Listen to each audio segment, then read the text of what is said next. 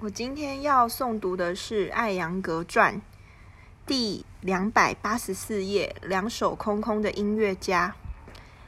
艾扬格先生今天的表演是为了帮助百勒尔村的孩子们。该村庄位于印度的麦索尔，这体现了艾扬格先生对这座印度村庄他的出生地的信念和热爱。他从来没有忘记过他的家乡。那的人们越是需要他，他便越想念他们。这座小村庄曾经没有学校，而那里有至少六十个孩子不能读书写字。这座即将建立的学校将会满足小村庄的需求，也将实现艾扬格先生对他的同胞的信念。可能我们对于读书写字以及所有其他事物都有着这样一层疑虑。人们对事物的应用可以从善，也可以作恶。幸运的是，印度社会尚保有足够的纯真，人们相信读书和写字真的只是善的，也只能是善的。在印度，人们至今已知的用来书写的文字，在过去的数千年里都是神圣的文字，典籍中的文字。他们对文学被滥用之事所知甚少。这场景如此壮观，这种不用乐器的惊人表演仍然让我备受鼓舞。我需要一把小提琴来表达自己，其他人或许需要各式各样的乐器、介绍性的文字等，但他连那些都不需要。他什么都不需要，除了他所成就的自己，他的真实身份，通过他的身体，通过他的纪律，通过他的思维，通过他的艺术。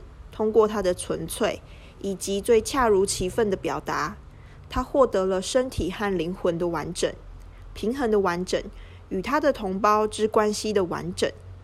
除此之外，人们还渴望什么呢？我们所有人见到他，都会觉得我们见到了一个好人、一个朋友、一个善良的人。美好和善良不会无缘无故的获得，缺乏内在的准备。你永远不会真的善良，缺乏对自己真正的认识，你也不会真的将自己变得有价值。因为如果我们不能善用自身，还不如干脆不来人世走这一招。所以，艾扬格先生真的善用自己。我想，对于他的方式，在座的恐怕没人真的做到过。我们中或许有些人在某种普遍意义上有所成就。还有些人在某种特别的工艺或艺术上建立了非凡的纪律性，但是恐怕没人遵守得了对自身的纪律。对于艾扬格先生的艺术，这是我能做最好的说明了。我把余下的时间留给艾扬格先生的表演。你们将要见到这个人，与我们音乐人及其他种类的艺术家一样，全然的奉献于自己的艺术。但是他的艺术却是一种减法艺术，减到至简，但是在某个层面又复杂到极致，因为它无需任何器具，它需要的是你生来就有的工具，你的身体。没有正式的编舞，没有剧本，没有使某某物成型的规则，但是所有编舞者、艺术家或作家需要的规则都在身体中。本来具足，为让此艺术达到完美，需要的是一生的耐心和持续不间断的努力。让我们本来拥有的这器具日臻完美。艾扬格先生和我们大家一样，在印度有着自己的家庭，他忠诚于他的祖国和人民。他也是个年轻人。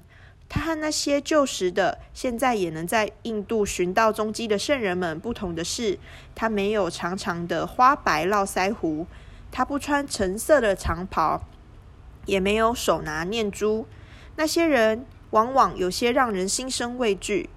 他是一个非常热心肠且友善的人，但一旦涉及他的艺术，他便表现出所有艺术家必有的苛刻、固执和狂热。